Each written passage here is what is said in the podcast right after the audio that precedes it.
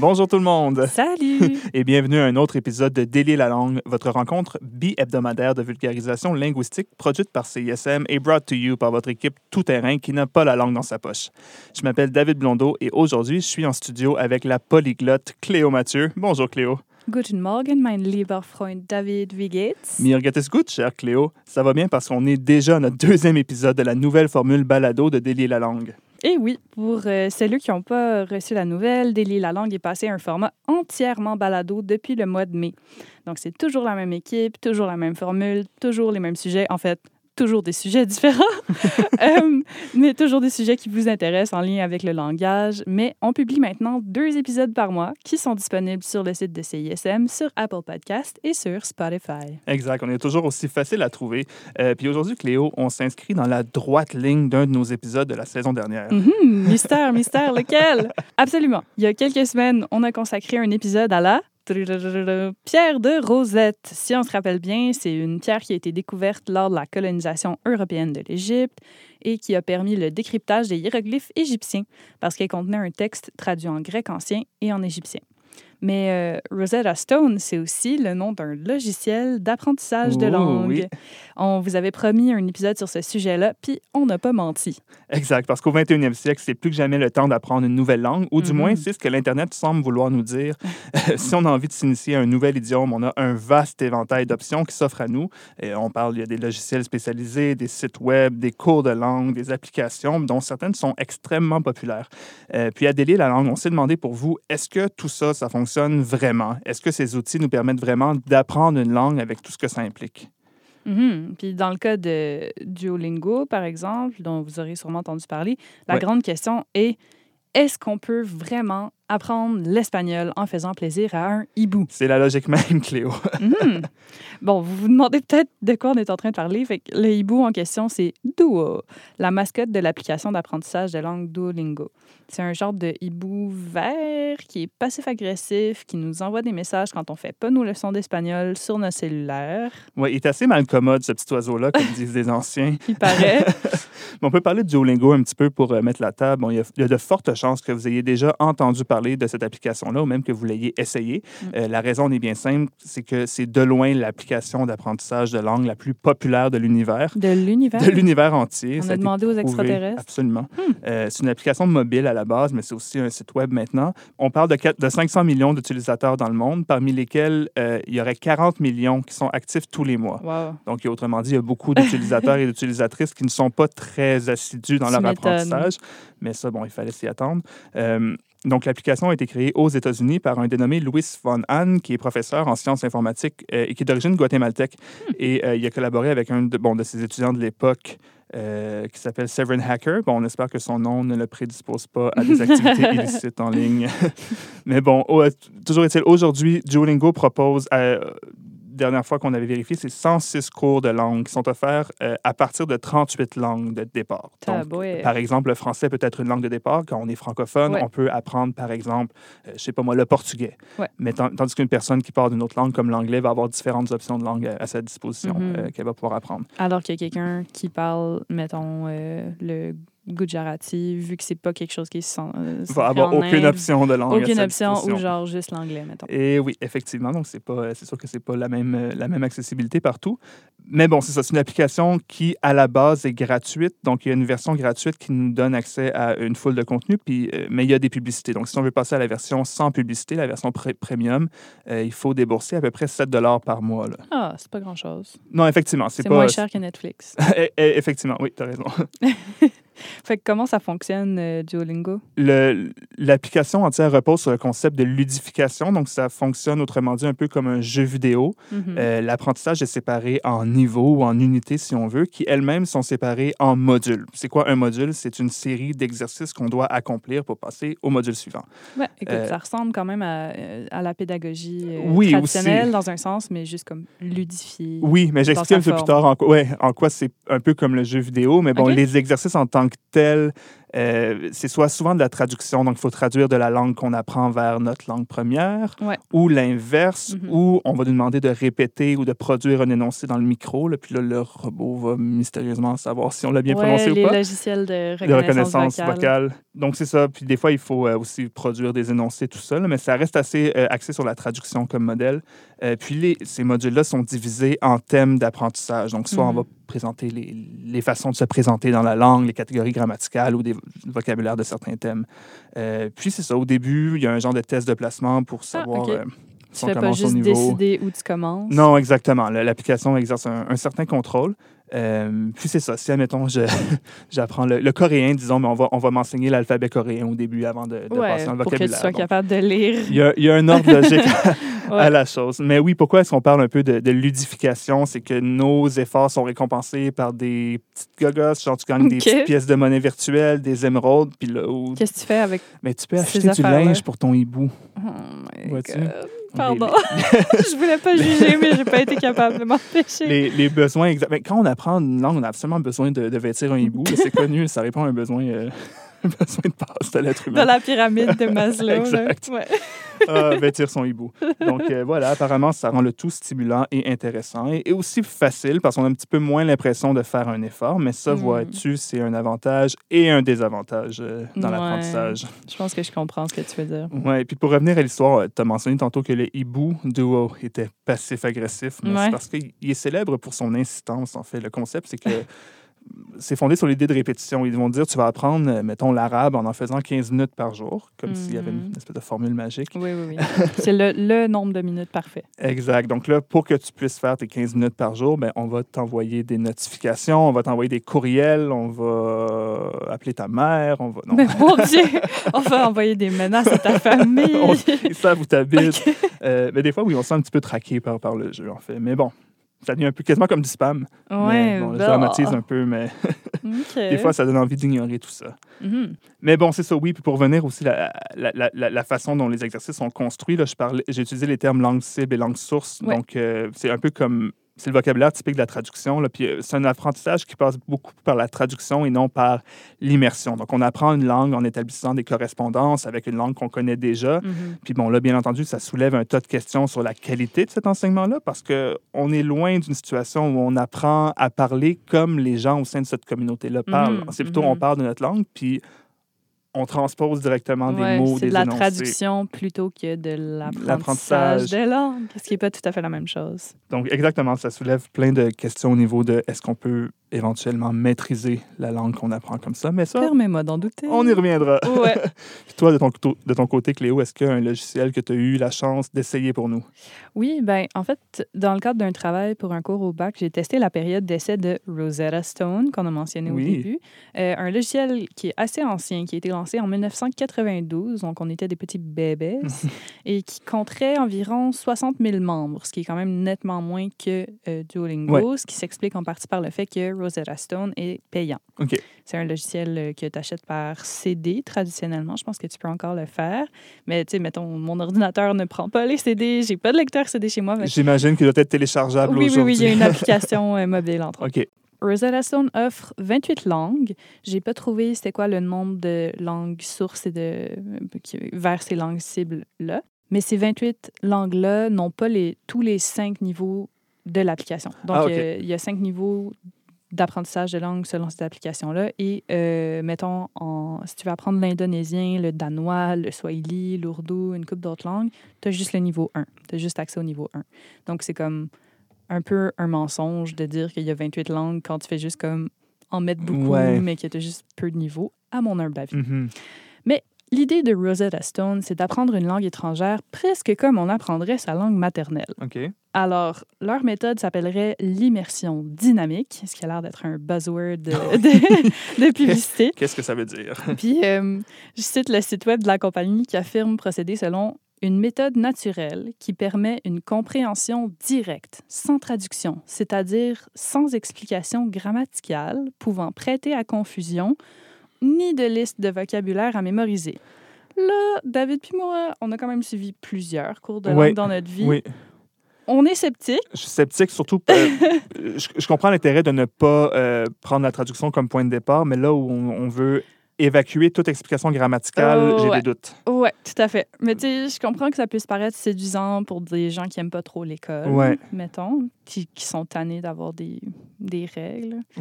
Euh, mais tu sais, en tout cas, je, Parce je- que quand on est adulte, on n'apprend pas la langue comme si on avait. Exactement. un an et demi. c'est pas la même chose. Non. Puis est-ce que c'est comme ça que ça marche, dans le fond, l'apprentissage d'une langue? euh? Ben non. Euh, en principe, une langue maternelle puis une langue seconde ou étrangère, ça prenne pas de la même manière dans nos cerveaux. Mm. Euh, on parle d'ailleurs d'acquisition concernant la, la langue maternelle ou les langues maternelles, Ouais. parce qu'on peut en avoir plusieurs, et d'apprentissage d'une langue seconde ou étrangère, parce que les processus cognitifs sont différents euh, chez les enfants de 6 ans et moins, ce qu'on appelle la période sensible en Ouais. linguistique, et pour les ados et encore plus pour les adultes. Donc, plus on s'éloigne de la période sensible, plus on apprend de, de façon différente Ouais. de la langue maternelle, disons. Puis là, bon, j'ai, dit- j'ai- je l'ai dit comme si c'était un, un spectre, mais c'est un spectre avec quand même une certaine césure euh, vers l'âge scolaire.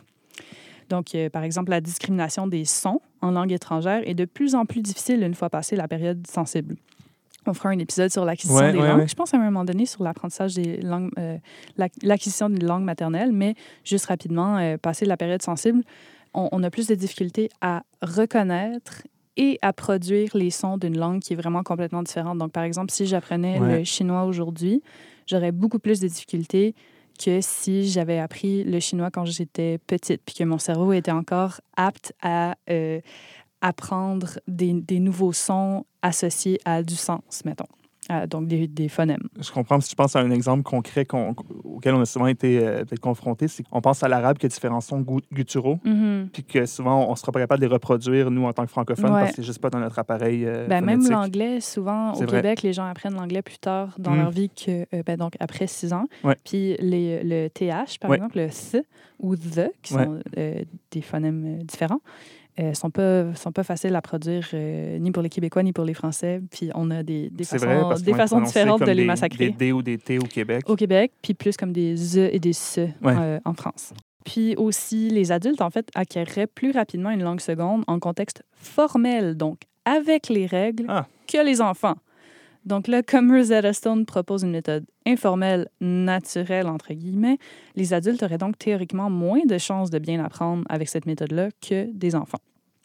Mais en ce qui concerne les fameuses explications grammaticales qui pourraient porter, prêter à confusion, ben, elles seraient donc au contraire nécessaires à l'apprentissage d'une langue seconde ou étrangère pour des adultes ou même des adolescents, euh, ce qui se fait de façon beaucoup plus formelle, plus structurée que l'apprentissage de la langue maternelle ou les langues maternelles.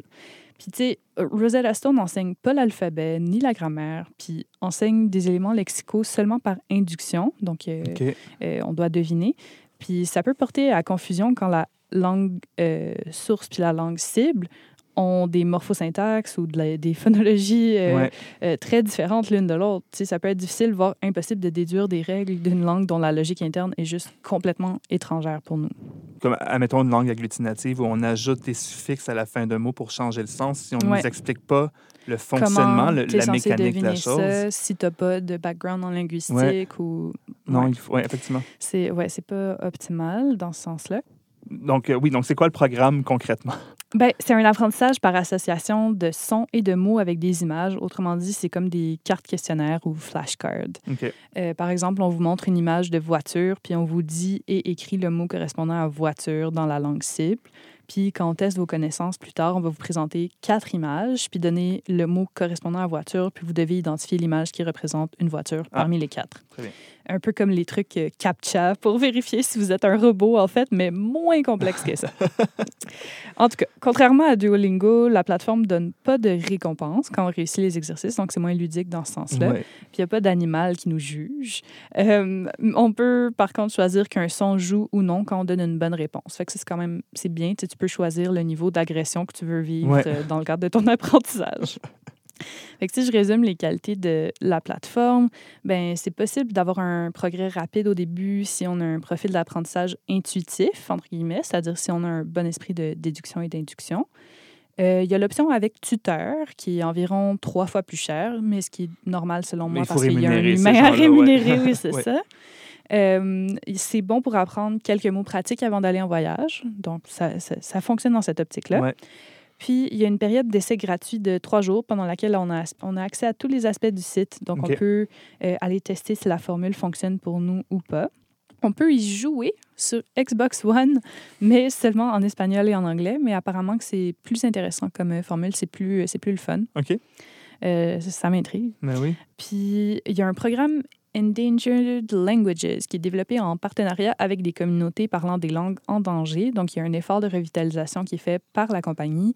Puis, on ne peut pas acheter les... euh, Dans le fond, les droits appartiennent aux communautés avec lesquelles Rosetta Ouais. Stone travaille. Ouais, ils ne vendent pas les logiciels pour ces langues-là de la même manière. C'est plutôt comme à la discrétion de, des communautés. Mais mettons, la communauté qui aurait un site web euh, pourrait comme choisir de diffuser les cours créés dans ce partenariat-là sur Internet comme pour tout le monde, gratuit.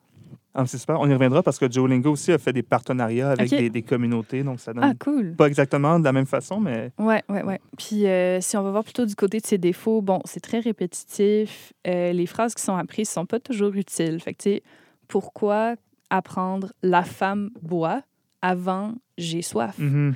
Tu sais, si le but, c'est de t'apprendre des choses euh, intuitives, tu sais, si on continue juste dans leur ligne de pensée, un enfant apprend définitivement à dire j'ai soif avant de dire la femme boit. C'est comme très inutile comme phrase. Oui, parce qu'on apprendrait la femme boit pour conjuguer un verbe. C'est Ça ça. serait quasiment pas, une logique grammaticale, mais qui est comme Ouais. masquée. pas très cohérent. Euh, Puis là, tu sais, je, je, je, je me suis pas rendue, je sais pas comment ils font pour les verbes, les phrases, les trucs abstraits, mais ça doit être très difficile avec cette méthode-là.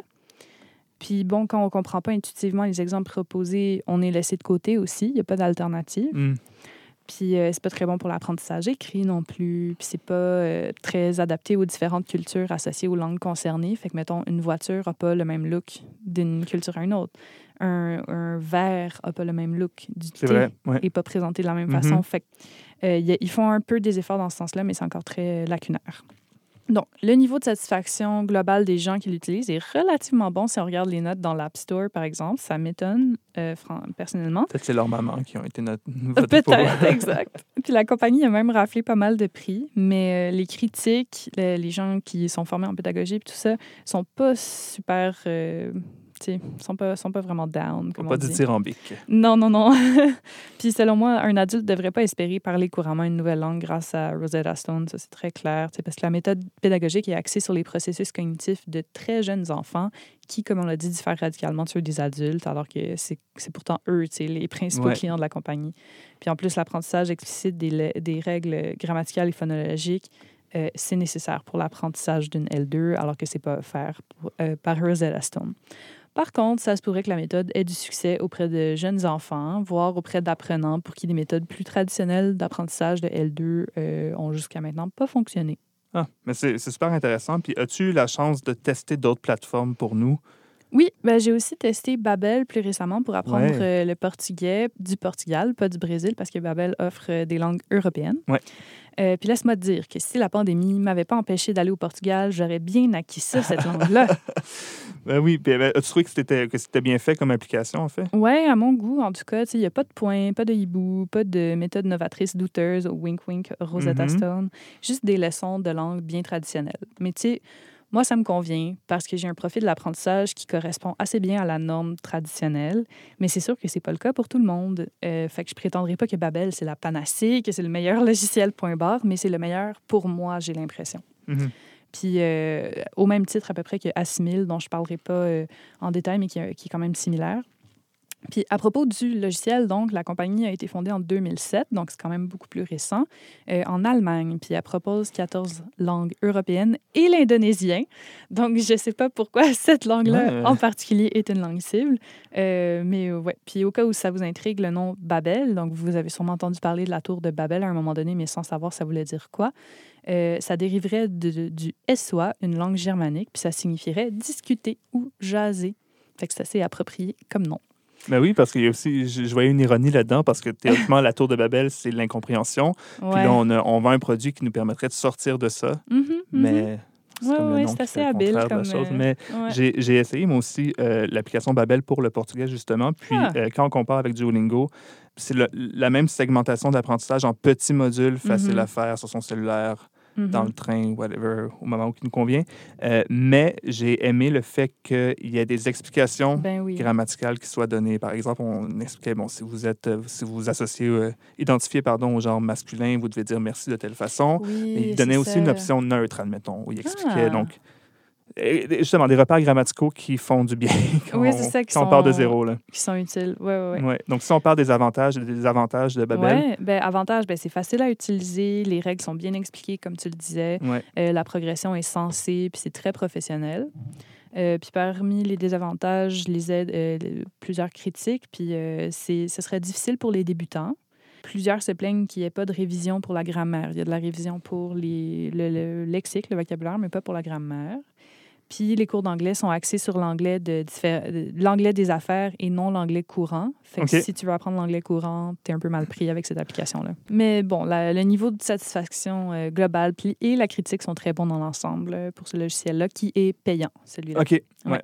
Puis, est-ce que tu as eu la chance de tester d'autres applications pour nous, euh, Cléo? Euh, ben, j'ai pas testé cette application-là, mais j'ai fait des recherches euh, là-dessus sur euh, Busuu, B-U-S-U-U. Bouzou. Ouais, le nom n'est pas aussi instinctif que, que, que les autres, Ouais. euh, dans plusieurs langues. Mais donc, Busuu, en fait, qu'est-ce que c'est? C'est à l'origine, c'est une langue camerounaise qui est en danger. Il y aurait moins de 10 personnes qui parlent cette langue-là à l'heure actuelle. Puis là, ça a été parti, euh, ce programme-là, pour aider la langue euh, à ne pas disparaître. Avec moins de 10 locuteurs, je ne sais pas, locuteuristes, je ne sais pas si ça a fonctionné, mais en tout cas, il y a un bel effort. Ça part d'un effort de revitalisation et ils ont créé un logiciel d'apprentissage de langue euh, en son honneur un peu. Puis là, il y a beaucoup de contenu gratuit, puis euh, il y a aussi du contenu avec abonnement. Fait que tu peux choisir la formule qui te convient, c'est quand même intéressant. Puis ça propose 12 langues qui, cette fois-ci, sont pas centrées sur l'Europe. Donc, ça va du chinois à l'arabe en passant par l'italien, le polonais puis l'espagnol, à partir de 15 langues de départ ou langues sources. Euh, puis la compagnie a été fondée a à peine un an plus tard que Babel, mais compterait 100 millions d'utilisateurs, euh, selon le site de la compagnie. Puis là, eux, ils ont plein de slogans. Speak a language in 10 minutes a day. Ah oui. Ça part mal, selon Carrément, moi. ouais. Euh, des petites leçons parfaites pour la vie de tous les jours, le travail et le voyage. Ça, c'est comme toutes les autres applications. Puis, euh, selon une étude faite par euh, la- le City College of New York, je pense, Mhm. 22 heures de Busuu Premium, pas Busuu, pas Premium, correspondrait à un, un semestre de- d'université à étudier une langue. Bon, on nous fait miroiter euh, beaucoup de choses. Ouais. Je sens qu'on veut vendre le rêve. Oui, c'est ça. Mais si on regarde les avantages, bon, euh, il propose une communauté en ligne qui permet des échanges linguistiques en temps réel ou en temps différé avec d'autres membres, donc avec des vrais humains. Euh, puis ça peut inclure des enregistrements sonores pour pratiquer sa prononciation et sa compréhension orale. Donc ça, c'est un plus, à mon Ouais. avis. Parlant de plus, bon, on parlera un peu plus tard de l'intelligence artificielle, mais ils font un, un bien meilleur usage de l'intelligence artificielle que d'autres logiciels d'apprentissage de langue. Les leçons sont courtes, donc ça, c'est pratique. Euh, il y a l'accès gratuit au vocabulaire des leçons, mais pas aux leçons grammaticales. Ça, si tu les veux, il faut payer. Euh, L'interface est engageante. Tu as des rétroactions personnalisées suite aux exercices, entre autres, grâce à l'intelligence artificielle. ah oui. Puis, euh, bon, le désir de sauver la langue Boussou, c'est pas mal. Puis, ils ont les niveaux A1 à B2, donc ça couvre quand même euh, Ben du oui, bon contenu. une bonne base. Mais côté des avantages, il n'y a pas beaucoup de grammaire, il y a beaucoup de répétitions dans les leçons. Puis, euh, apparemment, le cours de chinois ne serait pas bon. On Eh. peut, pas- on peut pas confirmer, malheureusement. Non, c'est ça. On l'a pas testé. Euh, mais euh, c'est assez bien apprécié, en général. Euh, puis un autre euh, petit programme là, rapidement qu'on a testé, c'est Hello Talk, donc H-E-L-L-O-T-A-L-K.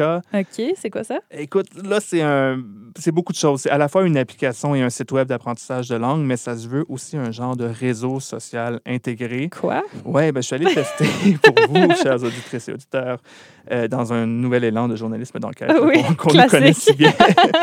Mais ouais, donc sur l'application, il y a une foule d'affaires. La fonction première, je dirais, euh, c'est l'échange linguistique. Mhm. Puis le nom, il y a un peu de ça dans le nom Hello Talk. Ouais, ouais, ouais. Euh, donc, on indique sur le réseau les langues qu'on parle et donc qu'on peut théoriquement enseigner, Mhm. quoique ça, bon, ça, on, on peut en douter.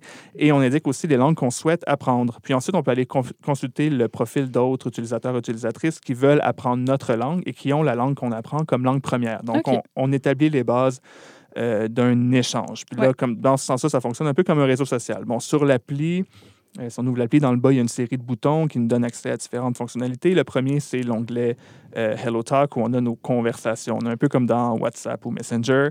Euh, le deuxième onglet, c'est euh, ça s'appelle Moment. C'est un peu comme un fil Facebook. là. Les gens peuvent Ouais. publier genre Ah, je suis au centre d'achat avec ma mère. Mais là, ils vont l'écrire euh, en coréen, admettons, parce qu'ils apprennent le coréen. Donc là, ça ouvre des. Ça ouvre des, des fenêtres pour interagir avec une personne. C'est quand même une bonne idée parce que tu veux pas le faire dans ton vrai Instagram et faire chier tout le monde Ouais. avec comme tes trois mots en coréen. Exact. Les gens sont comme Ah, qu'est-ce qu'elle fait encore? C'est un peu performatif. Là, Ouais, Là, il y a un espace dédié à ça. Puis là, après ça, je peux écrire Ah, moi aussi, j'aime ça aller au centre d'achat En coréen. en coréen. Donc, euh, commençons à jaser. Ouais. Donc voilà, puis ça permet aussi de poser des questions à la communauté. Avez-vous déjà eu tel problème? Savez-vous comment dire ça? Hmm. Blablabla.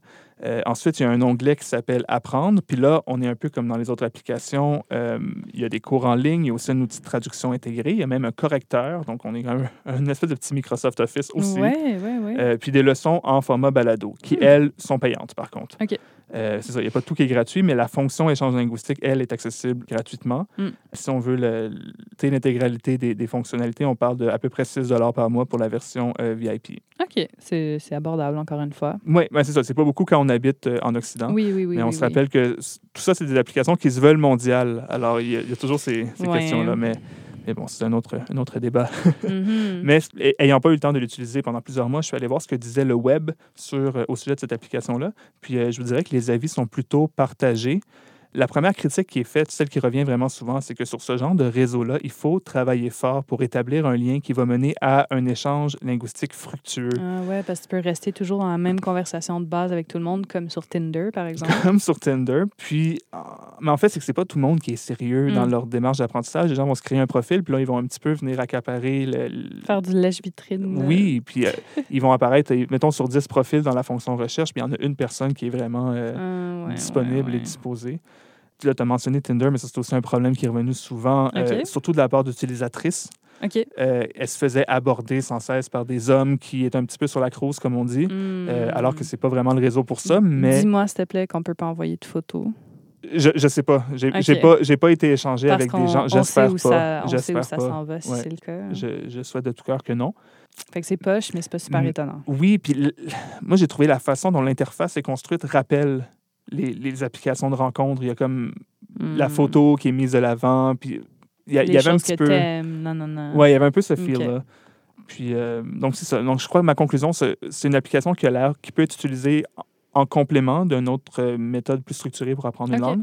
Mais ça peut être prometteur si euh, on est sérieux ou sérieuse, si on est déterminant, si Et on a la patience. rencontre des gens sérieux aussi. Mais j'ai aussi, je suis aussi tombé sur des, des témoignages de gens qui, effectivement, s'étaient fait des gens de, de correspondants, correspondantes Ouais. euh, dans Ah, d'autres pays, cool. puis ils ont, ils ont échangé pendant des années, puis ça les a beaucoup aidés. Donc, euh, Hmm. voilà. Gardons l'esprit ouvert. ouais. Mais bon, maintenant qu'on a présenté les plus gros joueurs de l'industrie, est-ce que tu pourrais nous expliquer comment euh, les logiciels eux-mêmes, comment ils fonctionnent? Puis, pour commencer, qui qui les conçoit? Ben, c'est généralement conçu par des humains euh, qui sont spécialisés en didactique des langues ou en pédagogie, mais il y, y en a certains qui ont commencé à faire appel à l'intelligence artificielle pour améliorer leur offre de services, euh, surtout pour offrir de la rétroaction ou de l'interaction à leurs membres. Fait que, par exemple, je sais que Babel utilise l'intelligence artificielle pour créer des dialogues qui ressemblent à ceux de la vie réelle. Fait Ouais. que, mettons, tu vas chatter avec un robot dans la langue cible. Fait que, mettons, euh, tantôt, on a fait un petit skit en allemand. Euh, fait que tu ferais comme Guten Tag, puis là, le logiciel te répond Guten Tag, wie geht's, comme, comment vas-tu? Puis là, toi, tu réponds, puis le, évidemment, il est en mesure de te corriger parce que si tu n'as pas écrit exactement la bonne façon, avec les le bonnes savoir, majuscules, ouais. avec les bonnes tatata, il va le savoir et te corriger. Fait que c'est comme, c'est assez simple, si on veut, euh, au niveau euh, de l'algorithme. J'imagine qu'on peut pas trop espérer de, de cet algorithme Non, c'est ça, mais c'est quand même assez utile Ouais. pour, euh, pour avoir de la rétroaction en temps réel. Puis fiable aussi, parce que contrairement à d'autres apprenants, ben, l'IA, il il y a la bonne réponse, en fait. Puis euh, la compagnie Bousou innove encore plus en mobilisant l'intelligence artificielle pour établir des diagnostics d'apprentissage personnalisés avec tes forces et tes faiblesses. Fait que le logiciel sera en mesure de dire, par exemple, que David, tu as surtout de la misère avec la distinction du past perfect et du past continuous en anglais, mais que ta maîtrise du vocabulaire est ahurissante. Donc, après, il va être capable de te proposer des, des exercices ou des ça, leçons ciblé. supplémentaires. C'est vraiment hot. Ouais. Puis euh, sur la base de ta performance réelle dans l'application, Puis je trouve ça vraiment pas pire. Puis ça, ça commence à ressembler un peu plus à l'apprentissage avec un humain. Mhm. Euh, ouais. Ouais. Mais euh, bon, tout ça est bel et bon, comme dirait mon chum, mais est-ce que ça fonctionne? Qu'est-ce qu'on peut vraiment apprendre avec ces logiciels-là? Mais effectivement, comme on l'a mentionné, ça dépend vraiment euh, de la clientèle cible, des objectifs d'apprentissage. Est-ce qu'on est qu'on veut apprendre quelques phrases pour un court voyage ou est-ce qu'on veut aller vivre à l'étranger et être capable d'interagir avec tout le monde? C'est des besoins différents. Euh, mais bon, euh, je vous propose une- des données très anecdotiques. Là. Apparemment, Très scientifique. dit-on que le PDG de Duolingo, Chris von Hahn, a passé un certain temps à apprendre le français sur sa propre application, dont il est le patron. Mais paraîtrait-il qu'en entrevue, quand on lui a demandé de parler de sa fin de semaine, il a complètement bloqué. Il avait du mal à juste conjuguer des verbes de base. Hmm. Puis C'était, somme toute, assez chaotique. Oh. Et ce, après des mois d'apprentissage assidu. Euh, puis, il y a eu la même situation avec le directeur des finances de Duolingo, euh, qui, lui, apprenait l'espagnol. Et en entrevue, on lui aurait demandé « Hablas espagnol? Est-ce que tu parles espagnol? » Et là, lui, de, de, de perdre ses moyens complètement incapable de répondre à cette question qui, qui était scriptée, là, carrément. là. Ouais, ouais, ouais, ouais, ouais. Donc, euh, vous voyez où je m'en vais avec tout ça. là. Si on reste sur l'exemple de Il faut reconnaître, comme tu le disais, c'est pas une, pa- une panacée malgré Mhm. sa popularité. Euh, bon, comme je l'avais mentionné, il y a certains problèmes qui tiennent au, au fait que ce sont des exercices de traduction. Donc, on va nous proposer euh, souvent des bouts de phrases hors contexte. Je donne l'exemple d'une... euh, ça, c'est quand on apprend l'anglais à partir du français dans une leçon. Il y a une phrase, je ne sais pas c'est quelle phrase, mais où le mot, le verbe making se traduit dans l'application par assurer la réussite de qui est une traduction qui peut fonctionner dans un contexte donné. C'est acceptable. Mais dans le même module, le- l'oiseau passif-agressif va Mhm. vous va proposer des choix de réponse. Comment est-ce qu'on traduit making? Et la bonne réponse? Pour passer le niveau, c'est assurer la réussite de. Hmm. Mais on peut pas, on peut pas fonctionner comme ça parce que c'est pas applicable dans, dans le monde réel. Euh, bon, Quand c'est pas en contexte, tu peux pas donner Non. euh, donc une un approche, mot polysémique, en tout cas. une, ouais, une approche qui repose sur la traduction, là, ça, ça a vraiment des limites très, très, très. euh, Oui, c'est ça. Ultimement, ce qu'on veut, c'est normal qu'on passe par la traduction au tout début pour certaines, euh, certaines choses, mais ultimement, le but, c'est de réfléchir dans la langue Exact. cible. Exact. Donc, c'est pas pour Ouais. apprendre la langue en tant que telle. Mhm. Euh, bon, d'autres choses qui sont mentionnées, des fois, il y a des exercices, euh, on nous demande carrément de. Il, faut, il y a des choix de réponse, mais chaque, chaque choix de réponse est accompagné d'une illustration. ouais. Donc là, euh, on, Ça- on c'est connaît déjà la réponse. C'est trop Ouais. facile. Donc, on avance, on ne retient pas l'information, puis Ouais. l'application donne un vocabulaire qui n'est pas toujours utile. Donc, Comme je disais avec Rosetta Stone aussi. Là. oui, euh, oui. Donc, euh, Mm. la femme boit, là. Donc, autrement dit, souvent, ça va être bon pour, le, pour les débutants ou ça va être bon pour acquérir un vocabulaire ou pour apprendre des phrases simples par cœur. Mais c'est difficile de s'habituer à la prononciation. Mm. Euh, puis, c'est pas toutes les applications qui donnent du feedback solide. Donc, Mhm. euh, voilà. Est-ce que ça fonctionne? On peut parler aussi de Babel. Par contre, euh, il y a une étude qui a été faite aux États-Unis, je crois que c'est à la Michigan State University, si je ne Mhm. m'abuse, où on a demandé à des étudiants d'utiliser euh, Babel pour apprendre l'espagnol pendant 12 semaines. On a mesuré euh, leur- leurs aptitudes de communication orale, leur vocabulaire et leur connaissance grammaticale en espagnol au début et à la fin de la période de 12 semaines. Et à peu près tous les étudiants ont démontré une amélioration dans les trois domaines que je viens de mentionner après 12 semaines. Donc, ça a été prouvé scientifi- scientifiquement qu'une utilisation euh, appliquée pouvait fonctionner. ouais. Par contre, quel niveau d'amélioration? Puis... Oui, c'est ça. Est-ce que c'était comparé à un cours de niveau similaire pour euh, en contexte universitaire? Je sais pas, pas nécessairement parce qu'ils n'avaient pas tous nécessairement le même niveau. Pas nécessairement. La, seule corrélation qui, qui a été donnée, c'est que les étudiants qui disaient avoir passé plus de temps sur l'application montraient euh, des, meilleurs, euh, des meilleurs résultats à la toute fin. Ce qui, ils ont été plus sérieux dans leurs études aussi. Nada, oui. Exact. Donc voilà. Donc c'est pas une réponse euh, tout noir ou tout, toute noire ou toute blanche. Ouais. Mais tu sais, on se fait vendre le fait d'apprendre une langue souvent en un mois ou moins, sais, alors qu'en contexte d'apprentissage d'humain à humain, ça prend normalement des mois, voire des années selon les critères qu'on a, tu sais. Oui, puis on revient toujours à la même question. C'est quoi au fond apprendre une langue? Oui, ben, ce qui est intéressant, c'est qu'il existe des critères fixés par le cadre européen commun de référence pour les langues ou CECR, euh, proposé en 2001 dans la jeune Union européenne. Jadis. Euh, fait que David, as-tu déjà entendu parler des niveaux A1, A2, B1, B2, C1, C2? Oui, mais je ne sais pas qu'est-ce qu'ils impliquent exactement. euh, Ouais. Ben, le niveau A1, c'est le premier, puis il concerne les personnes débutantes. A2 et B1 sont des niveaux qu'on pourrait dire intermédiaires, puis les deux, ils ont comme une distinction fine A2, B1, mais ils ne sont pas toujours utilisés. OK. B2 et C1, c'est les niveaux avancés, puis C2, c'est le niveau des personnes locutrices natives de la langue, en fait. Fait que, mettons, David et moi, on est au niveau C2 en français. Ça dépend des jours. Ça dépend des jours. Puis, mettons, euh, je pense euh, que mon niveau d'anglais serait comme C1, puis Ouais. euh, espagnol B1 plus, genre, tu sais, des, des choses comme ça. Euh, ces niveaux-là, qui sont très largement acceptés comme la référence en la matière, comportent des descriptions extensives à propos de ce qui devrait être appris, révisé et maîtrisé quand on atteint un de ces niveaux ou quand on est en voie de l'atteindre. Donc, euh, ça comprend, il y a les thèmes, les fonctions communicatives, par exemple, commenter un repas par téléphone ou euh, commander, non pas commenter, c'est un peu étrange, donner son opinion à propos- c'est un au- une Un autre, autre niveau, fonction, oui. Ou donner son opinion à propos d'un phénomène sociopolitique ou d'un repas, par exemple. Ouais. Euh, il y a aussi des formules, des expressions, les catégories de vocabulaire, les temps de verbe, les notions grammaticales, tout le kit, c'est vraiment complet. Puis ça fournit, comme le nom l'indique, un bon cadre de référence pour l'enseignement des langues étrangères, mais aussi pour le marché du travail. Sais, quand on veut indiquer c'est quoi notre maîtrise d'une langue nécessaire à l'emploi, par exemple, on peut dire j'ai le niveau B2 dans telle langue, puis là, ils vont faire comme parfait et engagé. Donc, euh, quand on dit l'application te permet d'apprendre la langue, mais tu peux avoir appris des choses puis te rendre au niveau A2, mais tu peux aussi avoir appris des choses puis te rendre au niveau C, C2. Donc, c'est très variable. Puis, Ouais, c'est ça. Puis mettons, ils suivent pas toujours les cadres de référence, euh, pas vraiment les cadres de référence en Exact. fait, euh, les applications. Donc c'est leur propre conception. de- ouais, c'est ça, c'est ça, c'est ça. Puis, euh, qu'est-ce qu'on ne peut pas apprendre avec euh, ces Ouais, outils-là? Excellente question. Ben, parmi les limites des logiciels, il n'y a pas vraiment de rétroaction personnalisée par rapport à la prononci- prononciation, Mhm. euh, qui est un aspect très important dans l'apprentissage d'une langue étrangère. Tu sais, entre autres, pour la confiance en soi à l'oral. Si tu n'as pas confiance en toi à l'oral, tu ne vas pas parler la langue, Mhm. puis tu ne vas pas poursuivre ton apprentissage correctement. Généralement, il n'y a pas d'offre pour les niveaux plus avancés non plus. Euh, Il n'y a pas de manière différente d'expliquer une règle ou un principe si on ne comprend pas l'explication donnée, ce qu'un humain enseignant peut faire. Euh, Il n'y a pas d'adaptabilité par rapport aux différents profils d'apprentissage, euh, pas de collègues de classe avec qui socialiser dans la langue cible.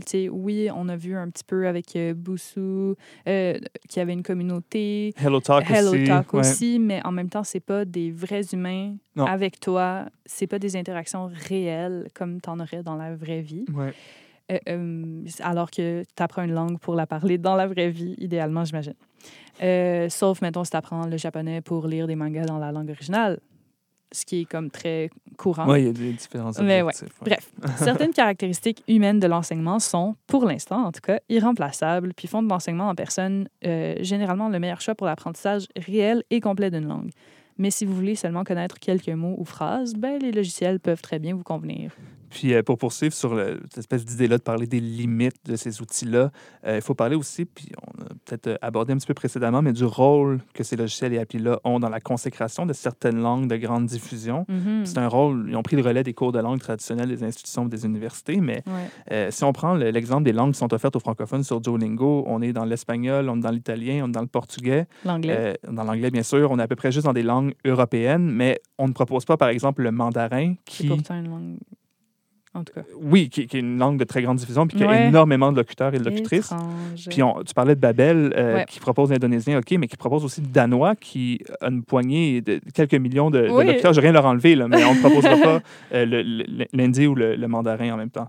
Euh, donc, c'est ça, on peut justement s'interroger sur la place qui, sont- qui est occupée par ces langues-là au regard de leur poids démographique. Puis, Mhm. quelle est l'origine de tout ça? Mais souvent, poser la question, c'est y répondre. là. Les langues vont continuer à, à perpétuer le, le- le- le prestige qui était historiquement euh, attribué à certaines langues. Euh, Mhm, mhm. puis ça pose aussi d'autres questions vraiment complexes sur les rapports nord-sud. Euh, on ne s'étendra pas là-dessus, mais par exemple, euh, Duolingo pour les locuteurs et locutrices de l'arabe, les langues qui leur sont proposées sont l'anglais, l'allemand et le suédois. Oh, des pays qui des vont- pays- Recevoir une Ah. immigration de ces pays-là. En même temps, ça répond. comme Ça répond à un besoin, absolument, mais- il y a des gens qui sont juste dans des pays ou ils parlent, ou en tout cas, ils, ils sont arabophones puis ils veulent juste apprendre une autre langue pour le fun. Exact, mais le- en fait, ce que je voulais souligner, c'est que les, les Duolingo pour les locuteurs et locutrices de langue européenne sont pas très nombreux à proposer l'arabe. Ah. Donc, si, admettons, moi, je, je suis une personne francophone, je vais sur l'application, je peux pas apprendre l'arabe, mais on, on fait porter ce Ah. fardeau-là d'apprendre la langue aux personnes qui vont,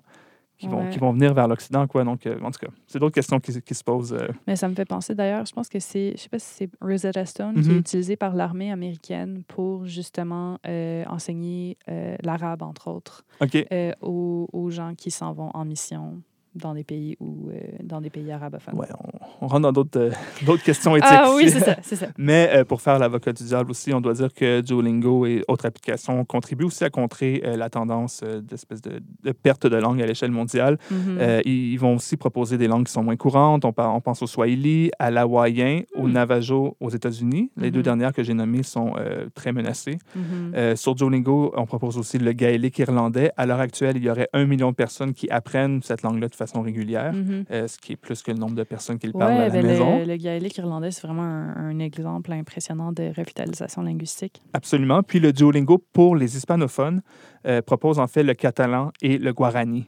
Sont, euh, le guarani qui est une langue autochtone parlée au Paraguay. OK, OK, OK. OK. Donc, euh, c'est ouais, vraiment... euh, en tout cas, OK, pas pire. Ils font leur part quand même sur certains, euh, Ouais, on, certains aspects. on pourrait dire dans un sens que ça contribue à des efforts de revitalisation, peut-être. Mais tant qu'à rêver, on pourrait espérer que ça serve à contrer l'étiolement linguistique. Je sais pas, c'est peut-être pas réaliste. je, je, je sais pas ce que t'en penses. Ce sera, je pense que ce sera un débat pour un autre épisode. Ouais. On pourrait faire un épisode complet là-dessus. Là. Je pense que ça invite aux nuances. Alors, c'est déjà tout pour l'épisode d'aujourd'hui. On, vous- on vous invite à aller écouter nos différents épisodes sur cism893.ca ou encore sur Spotify ou Apple Podcast. Et n'hésitez pas à nous donner des petites étoiles d'appréciation. Oh oui. Mettons 5 ou mettons 4. Mettons 4,5. là. Vous pouvez même nous dire ce que vous aimeriez qu'on améliore à cette occasion-là. Pourquoi pas?